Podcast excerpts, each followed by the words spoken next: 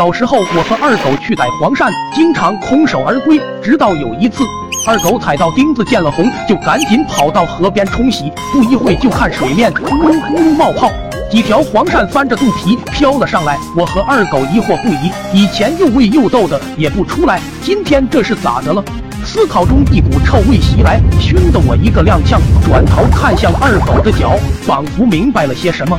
我让他去别的水坑再试试。结果，当这厮把脚放里面一会后，紧接着水面又开始冒泡，几条黄鳝大张着嘴，不停地吸着新鲜空气。也许他们至死都想不通，为啥在如此偏远的山区河流里，还能尝到这种致命的生化武器？那一下午，我们是满载而归。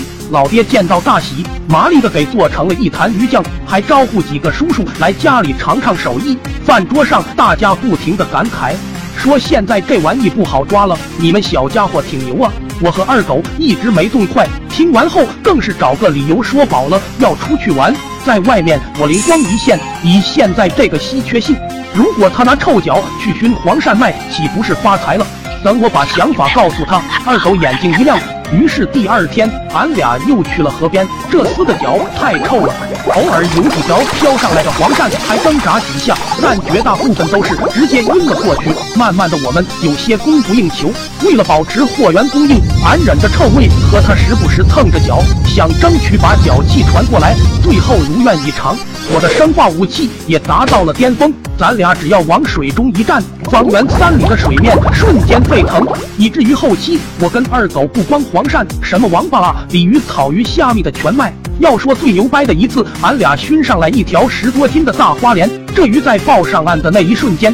我仿佛看到了他露出一个解脱的表情。就这么过了一个月，我逐渐的名声大噪，以至于不少小伙伴都跑过来拜师，想学习这捕鱼之术。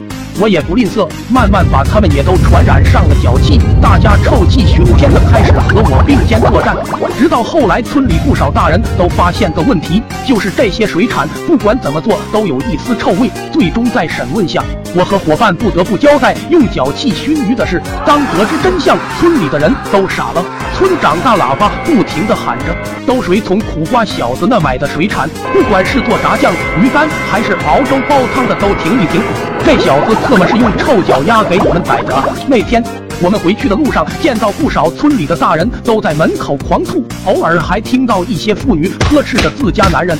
你他娘的不是说城里买的鱼吗？还骗俺臭点才最有营养，苦的老娘每次都吃的打饱嗝。俺家门里门外也都站满了人，那些小伙伴的家长都找过来了，说我把脚气故意传给他们孩子。而老妈正拿着一瓶喷雾，不停的一边道歉一边给孩子们喷，说喷完过几天就会没事了，让家长们大可放心。当晚我被老爹逗得死去活来，这场闹剧也终于落下帷幕。来也匆匆。去也匆匆。